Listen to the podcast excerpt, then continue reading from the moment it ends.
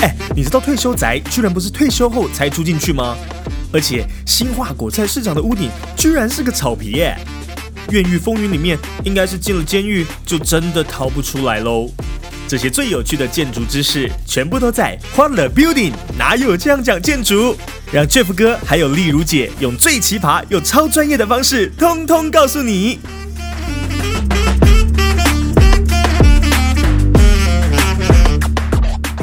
好的，各位听众朋友们，大家好，欢迎收听 What the Building，哪有这样讲建筑？我是你的主持人 Boas，我是建筑师 Jeff，我是建筑师例如。好的，就我们去这个啊拉斯维加斯回来哦，各位，我们终于又回归到我们的本业，就是我们的 What the Building，我们要再回来讲我们的建筑了。大家已经过完一个非常快乐的旅游了，我们终于要回来收心，是好好再回到我们这个。啊，人家都说我们是一个学术专业并且幽默的频道，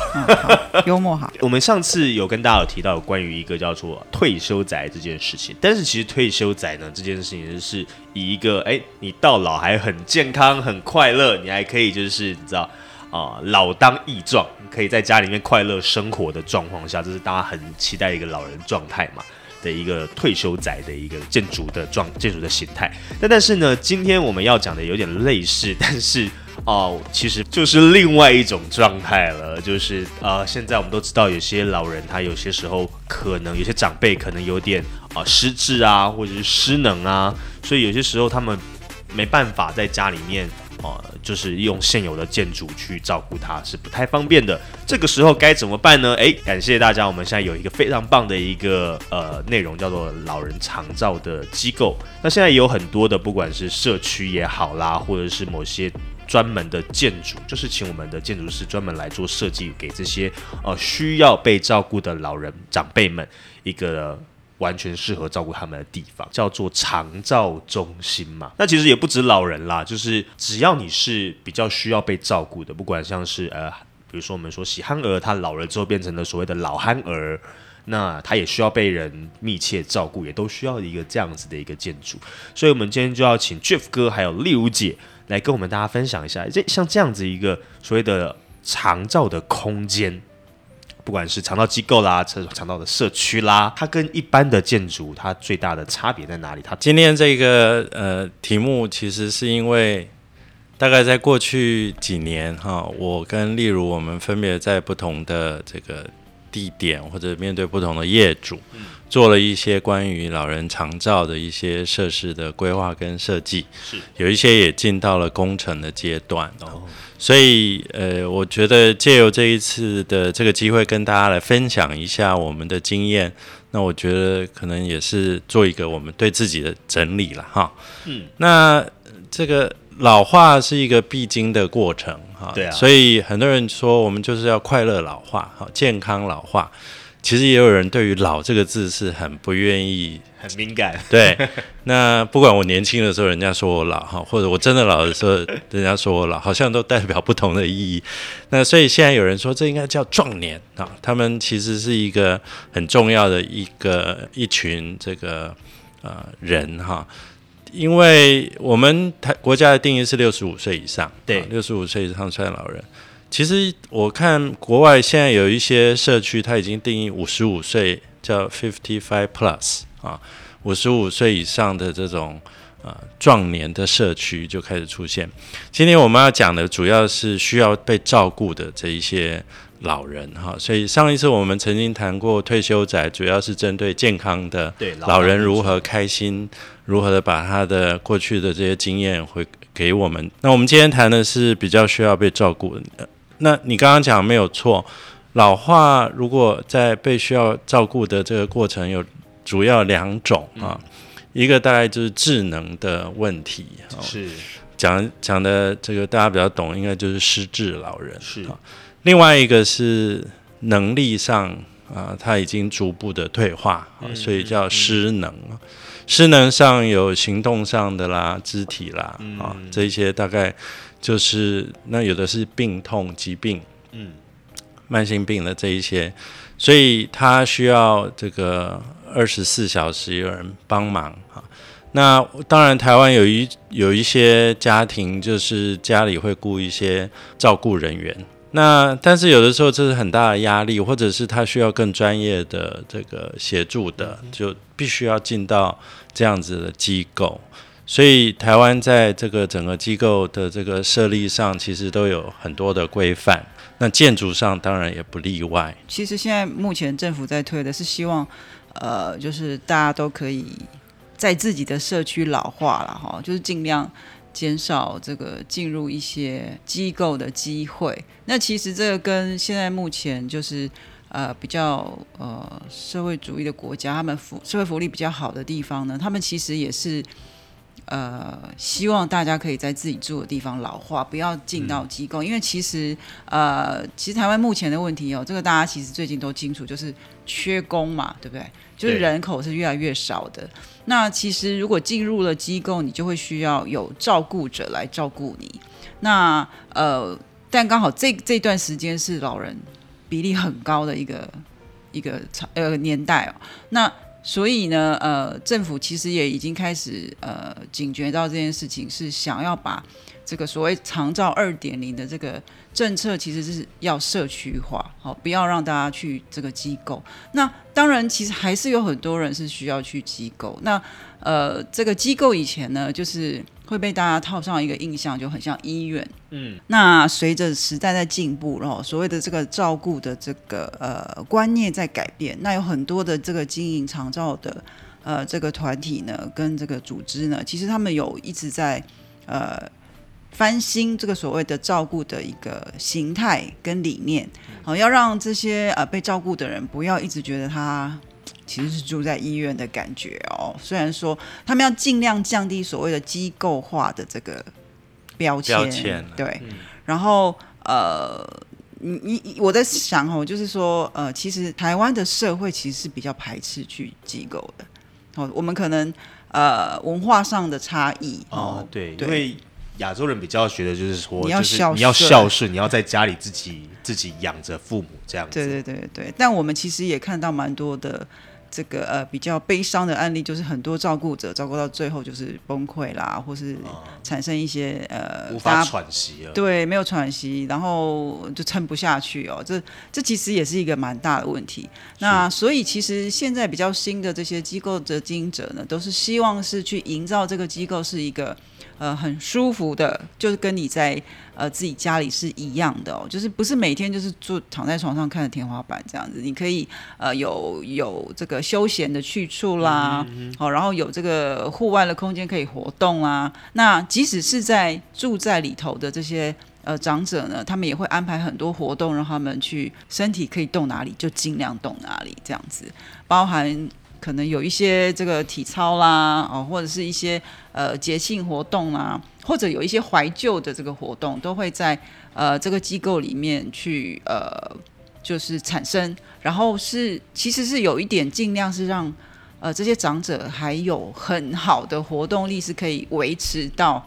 这个一定的程度，不要让他们自己觉得进到机构就是整个人就是老了这样子，或者是对，然后就失去活动力。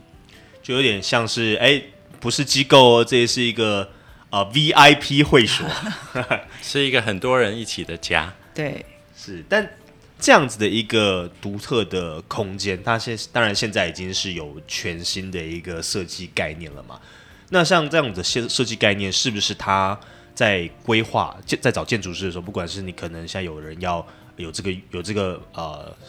社会责任，觉得我要为台湾老人尽一份心力，说我要盖一个这个长照机构，但他也没办法随便找设设计师来盖，对不对？因为这个好像是有非常独特的法规，你需要去找一个像 Jeff 哥、例如姐，真的是了解这个长照机构法规的建筑师，才能够比较安全，跟比较不会有什么很多狗屁倒灶的事情，不要盖了之后不能做之类这种问题，对不对？嗯，其实卫福部其实针对这些呃。长照设施其实是有相当的这个硬硬的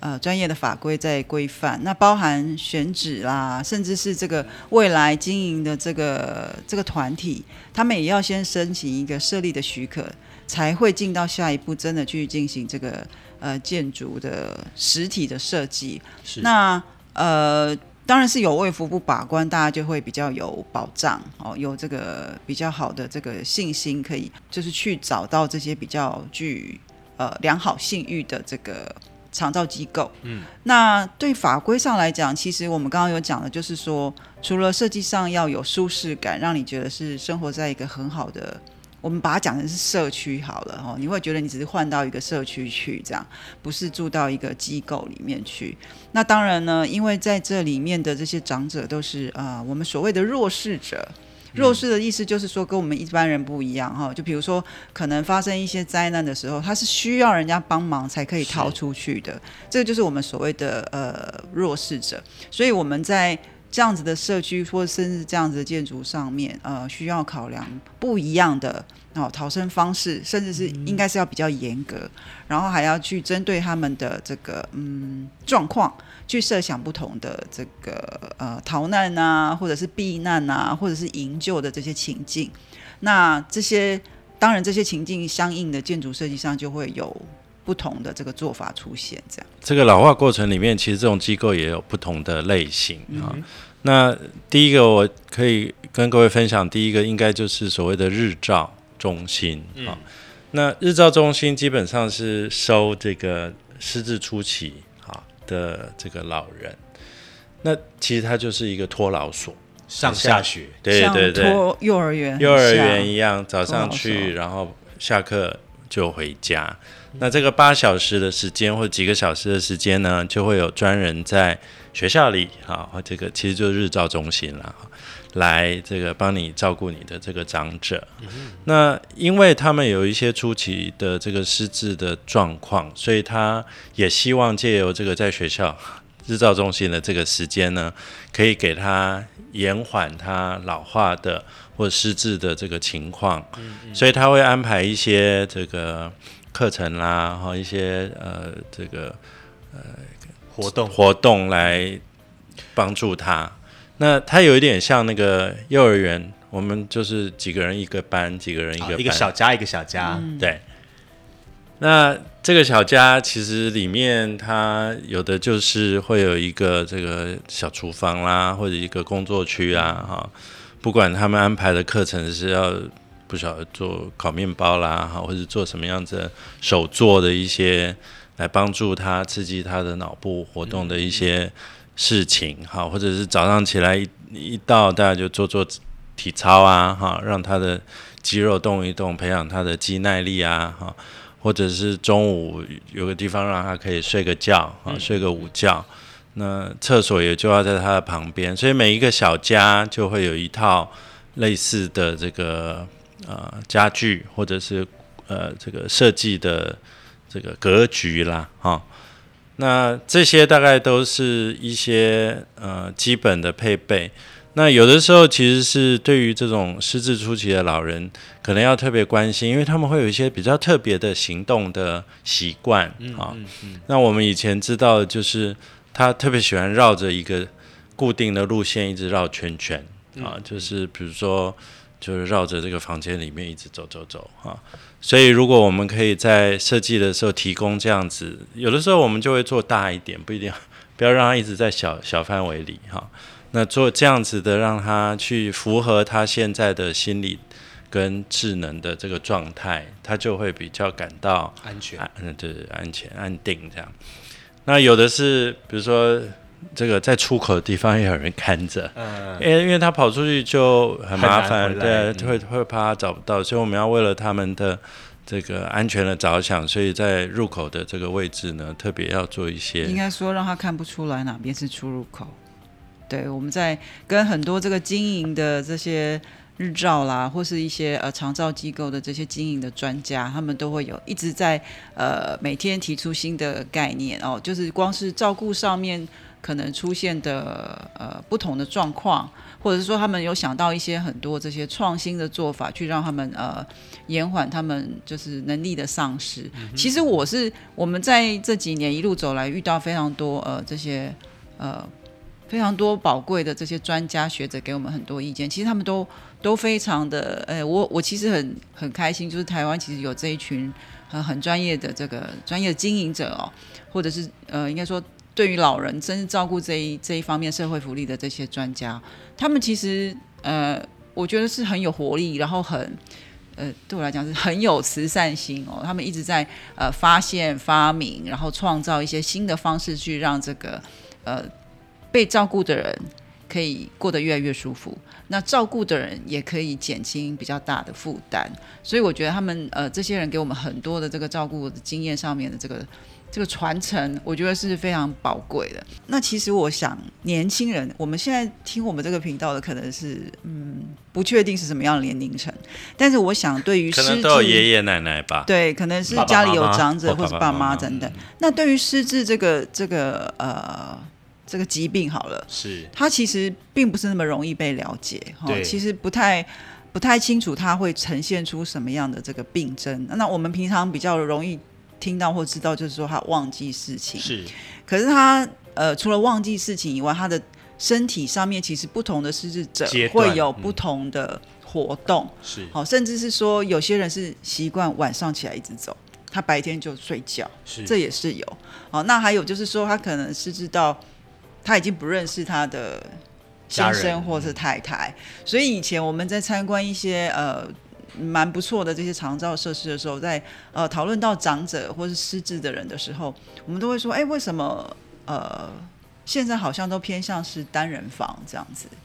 然后因为他们说，原来呃设计很多是双人房，希望说哦、夫妻就一起进来。可是夫妻一起进来，可能一个是健康的，他只是想说他到呃这个机构来，呃有机构的协助他照顾另外一半，他会轻松一点。但是他后来渐渐发现，这个另外一半其实是已经忘记他是谁了。嗯，好，那所以有一些患呃，应该说有一些失智者其实是会有一点。呃，其实我不确定，有很多人有不同的状态，会有暴力倾向，所以他忘记你是是谁之后，他其实是会会打你，或者是说攻击的会会有一些攻击的行为，所以很多的这个另外一半后来说，我不要再跟他住在一起了。嗯哦，所以其实他，所以在照顾失智者的这个过程当中，其实大家也是一直在呃发现新的问题，然后尝试在后面的这个设计上或是经营照顾上面呢，去呃解决新的问题。所以它其实是一个很变动的一个，呃，我觉得是一个很变动的科学。哦，所以它其实大家都一直在学。那那因应的现在这个时代，就是照顾者越来越少的时候，其实大家也是伤透脑筋要呃怎么去呃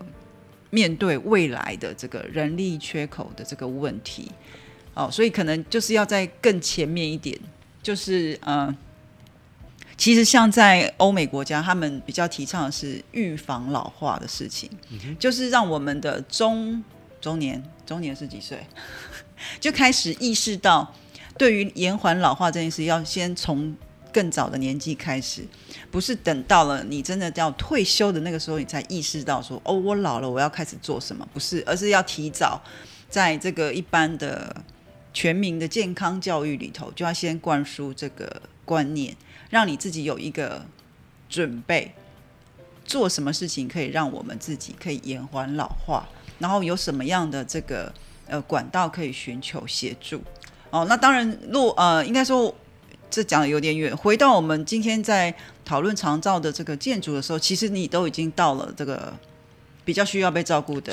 空间了哦。那那当然，它的等级跟安全都是要比较高规格去对待。那现在其实主要不是在功能性上，而是在这个叫做情境、气氛、感觉调试上，要让这个被照顾者呃过跟他自己觉得跟一般人一样的生活，这样。其实这就跟那个老一辈其实啊、呃很有有有有两种啊，有一种有有像我们我妈妈那一辈的是很不喜欢去医院的，嗯，那好像还有一辈人是很喜欢去医院的，在更更年长一些的长辈是很喜欢去医院，而是觉得三不五时去医院一下，去去健康了，其实医院最最最最危危险，险，对，所以其实现在好像应该是偏向于说让啊、因为有些时候我们也说嘛，在医院就算自己在医院住院，都会觉得住一两天就觉得我我住不下去，我要我要我要出去，我要去呼吸，我要阳光、空气跟水。对，所以呃，医院比较没有这些问题，因为大部分都觉得大概比如说生产三天啦，或者是开个刀哈，顶多一个礼拜哈长，对，所以他比较没有那么那么在意说这个医院的设计要呃非常的温暖像个家，他也怕你住太久哈，所以 不因为他床位有限。那可是在这个失智老人的这一块，呃，其实是。以前我都会有一点点误解哈，就想说为什么这个设计这么的老气啊？嗯，就是当然这有两种可能，一个就是第一个他实在很没钱，所以他的做法就是很我们这个乡下的这种呃一般的窗帘啦，或者是一般的那个样子。那但是另外一种其实是很比较专业性的，就是说失智老人其实他偶尔或常常会想到他过去的事情，他记得比较清楚。啊，反正近期的事情他就忘记了，对，所以他常常会想到他小时候这个跟妈妈，其实就是你的阿妈啦、阿啦那个年代的事情。那所以我不晓得你有没有家里有没有这样的亲戚，或者是电影里面也看到，他好像就会就会突然冒出一句说，好像是他小时候在讲的话哈，那。所以有一个这个在这个治疗的这个部分呢，其实就是要营造他那个小时候的情境，不一定是小时候啦，或者是过去的，有很多。其实呃，现在你们如果有机会去一些呃日照中心啊，或什么，会发现他们会放一些。比如说四零五零年代那个群星会的照片啦，或是那个时候的卡达恰啦，或是那时候伽马迪亚嘛。然后那个时候可能比如说像万华的那种呃，在路上推卖的那种豆花啦，或什么，会有一些设备。然后呢，就是他们看到会觉得哎很有亲很有亲切感，甚至有些人会在那个时间点。他会想起来他在那个时间点的记忆，对，所以所以有很多呃长照机构很用心，他们就会用这样的方式去让他们其实维持呃精神状况的良好，因为他可能忘记很多事情，他其实精神就情绪是不好的，可是看到他熟悉的一些人事物等等，他就会又醒过来，哦，所以他们有时候办一些活动，就是呃比如说今天来做一个呃园游会好了，可是园游会卖的就其实是他们那个时候。比较常吃的这些点心啊、糕饼啊什么之类的，就不是像我们现在这些蛋糕什么之类的。是是。那那那个活动当中，他就觉得，哎，他又回到了以前。其实不是他又回到以前，他是他觉得他现在就活在那边很安全。对他就是活在那个当下，那他就会情绪好，整个人其实体能状况就会好很多。我还看过这种国外案例，是他们那照护人员啊，就要打扮装扮装扮那个过去的那种。呃，穿着啊，或者是某一些的角色这样，那所以其实这个家要让他觉得安全哈，嗯，也许有些人就会觉得设计，如果有一些设计师他们会觉得说 要很酷，黑色、白色啊，很冷啊，觉得很这叫什么？呃，极限主义啊，这个 minimalist 就是极简极简主义啊。但那老人家在那里不舒服啊，因为他就觉得这个太喜欢黄色这个木头的地板啦，太喜欢比较温暖的窗帘啊，哈，或者是这个椅子最好是呃绣花的哈，拼布拼花。对对对，以前我们看那个电影，那个外国的那个养老院或者安养中心，他们都是坐那个漂亮的沙发，可是你去他我们真的机构看，大部分都在轮椅上，轮椅很难装扮的比较。温暖这样，对啊，毕竟你坐下去要再起来，你就就有危险。是，所以你你要想想看，那个在设计上的灯光啦、颜色的选择啦、材料的呃舒适度、安全，然后加上他觉得是呃亲切的哈，其实是需要一些这个用心去做。好的，那接下来我们先休息一下，听一段建筑冷知识，稍后再继续回来和大家继续分享这个呃长照机构的建筑喽。哎，好了没？准备好？一二三，走你！建筑冷知识。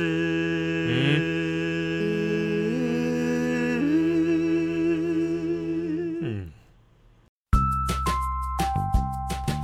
好，这副歌例如姐，呃，我们终于又有我们的冷知识了。那我们今天的冷知识要跟大家一样分享一下这个，我们讲到长照机构嘛，灾难发生的时候的逃生空间。但想必这个长辈们他们在这件事情上应该是很难照既有的法规去去安排嘛。对，应该是说，呃，其实建筑法规规范的是一般正常人，好、可以自行动自如的这个正常人使用的这些避难的方式，甚至是避难的器具。那对于这些呃呃年长者或者是身心有障碍的这些，我们称之这样子的人叫做弱势的人哦，他们其实无法去运用呃我们一般人可以运用的逃生方法，比如说。呃，看了这个逃生方向啊，他就知道跑哪里。他可能看的时候没有什么感觉，这样。那其实有很多呃相应的这些做法呢，甚至是呃空间上的设计都有呃，现在其实一直都有在改进当中。那今天其实要跟各位分享一个最呃比较新的这个所谓的叫做逃生滑梯。哦，那这个可能大家比较少看到，它可能在一般住宅不会出现，大部分都是呃也没有大部分，可能最近刚完成只有几个机构有，大家可以有机会去看看。那它其实是一个圆同同心圆的一个滑梯，那这个滑梯呢是可以呃让这个照顾者。好，把这些弱势的人呢，呃，可能用被单或者是棉被等等，让他们坐在上面，然后就顺着这个滑梯一路的滑到地面层。那当然，这个方式是呃，第一个是在短时间里面可以让比较多被照顾的人哦，就是输送到地面的这个避难的区域。另外呢，这个其实让这个照顾者也可以一次照顾比较多人，协助比较多人，同时去呃达到疏散的这个目的。所以它这个是属于叫做避难的滑梯。那其实另外一个这个问题，可能有些听众会问说，哦那这个如果很高的话是怎么办？那其实我们在呃这个业界有一个不成文的规定，就是我们对于这些弱势者的呃这个建筑物，我们其实通常啊尽量不会设计超过四层楼。哦，我们不会设计超过四层楼。那其实有不同的派系的说法是说，呃，能力越差的人会在越低的楼层，也比如比如说可能是完全失能的人，我们就会把它放在二楼。那其他可能还可以走路，只是有一点失智或者是日照的这个长者，会把它稍微放上去，然后让他还可以真的去走原来的楼梯下来。所以这是呃，这是这个专业业界呢，在对于这个弱势者逃生呢，有这个呃，目前产生了蛮多种不同的做法跟呃设计的方式。那无非就是要让这些人都可以多得到妥善的照顾，这样。好的，所以其实哦，呃，诚如我们之前所说的，这个灾害的防护主要的目的在于让你有所谓的反应时间，嗯，那并不是真的是去阻止灾害的发生。那当然，老人家有老人家自己不太方便的地方，那所以我们当然也是应应的有不同的呃操作方法，让他们能够更多的呃获得更有机会的生存的这个几率。嗯，好，那以上就是今天的冷知识。那希望呃，希望都是希望用不到啦，但 但希望你会喜欢。那我们接下来再继续回来和大家聊聊我们的长照机构的建筑喽。好的，欢迎回到我们的欢乐 Building。那我们继续来聊聊我们的长照机构。那 Jeff 哥、例如姐，我们台湾跟国外的这些长照机构有什么比较不一样的地方吗？嗯，第一个是台湾的这个长照的发展还是比国外慢一些了。哈、我所谓的慢是这样，就是接首首先是因为接受度，嗯是。因为国外的这个教育大概从小就教他们要独立自主，是，所以老了也从来没有期待这个小孩儿孙要去照顾他，嗯。所以他们大概就比较容易接受说，那我就住去安养院啊、或者呃养护中心这样的地方，所以他们的这个产品呢就、呃相对的多元很多啊。是台湾其实是我我的观察是这样，就是这么多年哈，近年来很多的这个需求就很快速的这个增加嘛哈，所以很多比较属于二线城市的这种长照中心就会租在一些老的透天啊，或者是在啊乡下的某一个比较旧的这种房子里，然后就先用自己已经有的那个房子去做改造。台北我偶尔在路上也会看到这样，就在二楼啦，好挂一个牌子，然后就做。那那一种的品质大概都是比较将就一些哈，当然它的收费可能也比较低一点哈。那在在不同的层次，当然有有一些是专门啊，就是从无到有啊，新盖的啦，或者是它啊用投资的这个金额比较多的长照中心，那当然这个价钱也相对就比较高啊。可是这一种就逐步的，它就有进到那个啊比较专业一点，或者是空间上没有那么局促、那么将就啊的这种品质。那可是，在国外，我我我我去过呃几个哈，它其实就会有这种从健康的到需要被照顾的啊，大家都住在一起的这一种。其实台湾也有，台湾呃像林口长庚呢，它是比较属于健康的养生村嘛哈。但是在台湾有其他的这些长照机构，它是有分，它叫做分等级，哎，那个叫 steps 啊。就是健康的时候，我就一条龙，我都可以让你在这里终老啦。啊，从健康到后期需要照顾，你可以都在我这里。那我刚呃，美国的那个我看过的，就是这样。他他一开始有这种小独栋，哎，小独栋就是你的能力比较好，而且你可能这个夫妇都还在一起，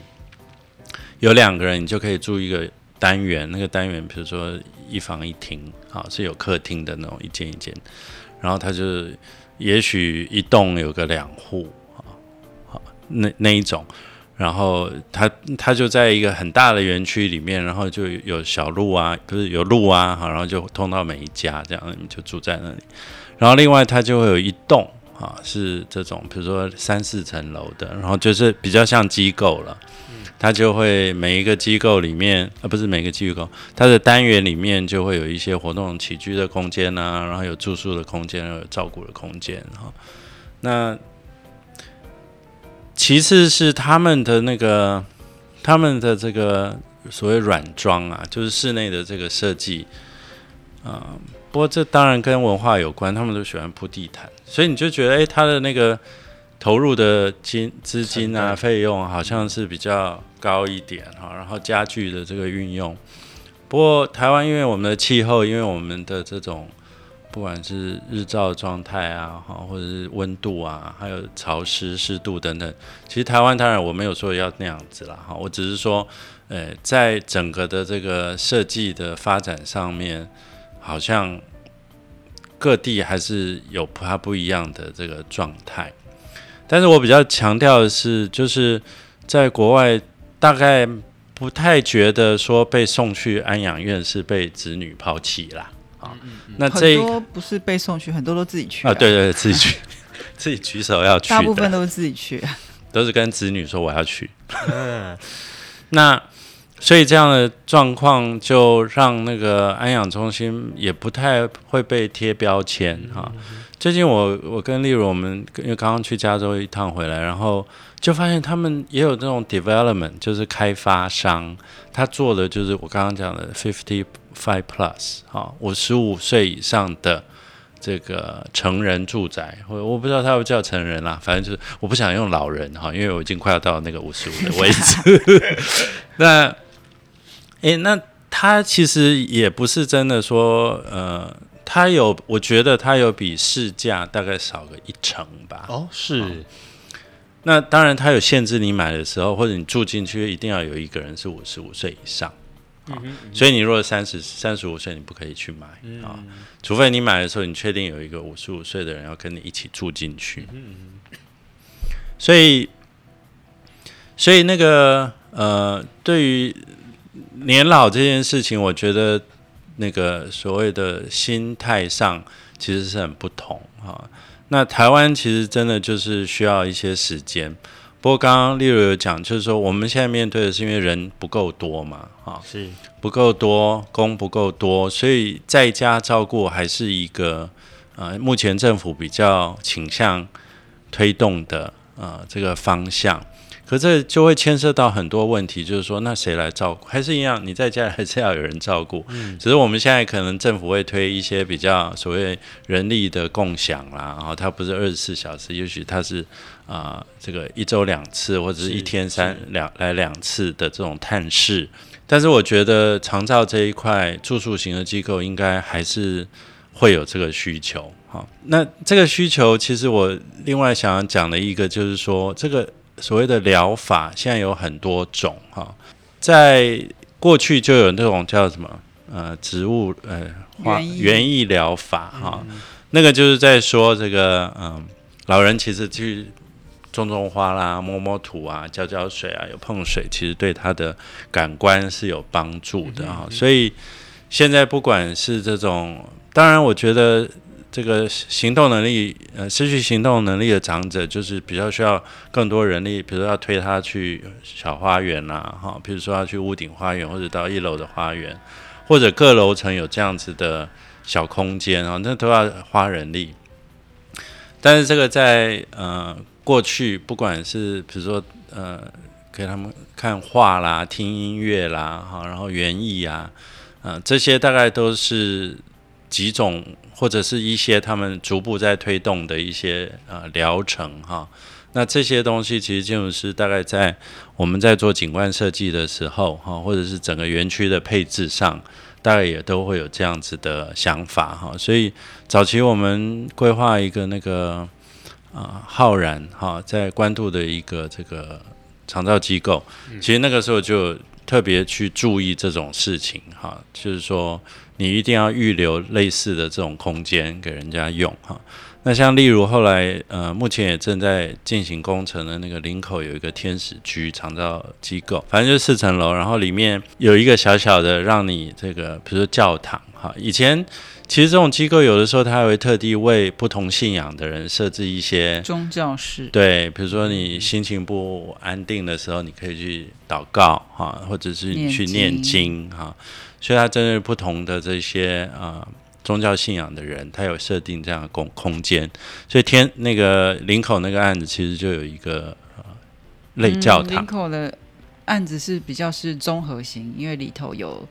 呃，因为它小，但是它其实是希望它各种类型都都有，所以它其实是有呃这个日照的，也有长照的，然后也有这个失智的呃家屋在里头。那呃，这个是基金会呃经营的，然后他们希望说啊、这个老人就像天使一样，可以在这边终老，这样，所以这是他们的名字的由来。对所以这一个案子我们也是在屋顶上有一个屋顶花园啊，然后哦呃，其实这四个楼也有一个景观露台，对，那一楼也有一个后花园，就是希望他们就是住，虽然是住在里头，但是跟这个大自然的接触啦，这个机会了，然后甚至是透过这个身体的这个劳动啊，还是可以让他维持呃比较好的正常的生活机能，这样他自己也不会。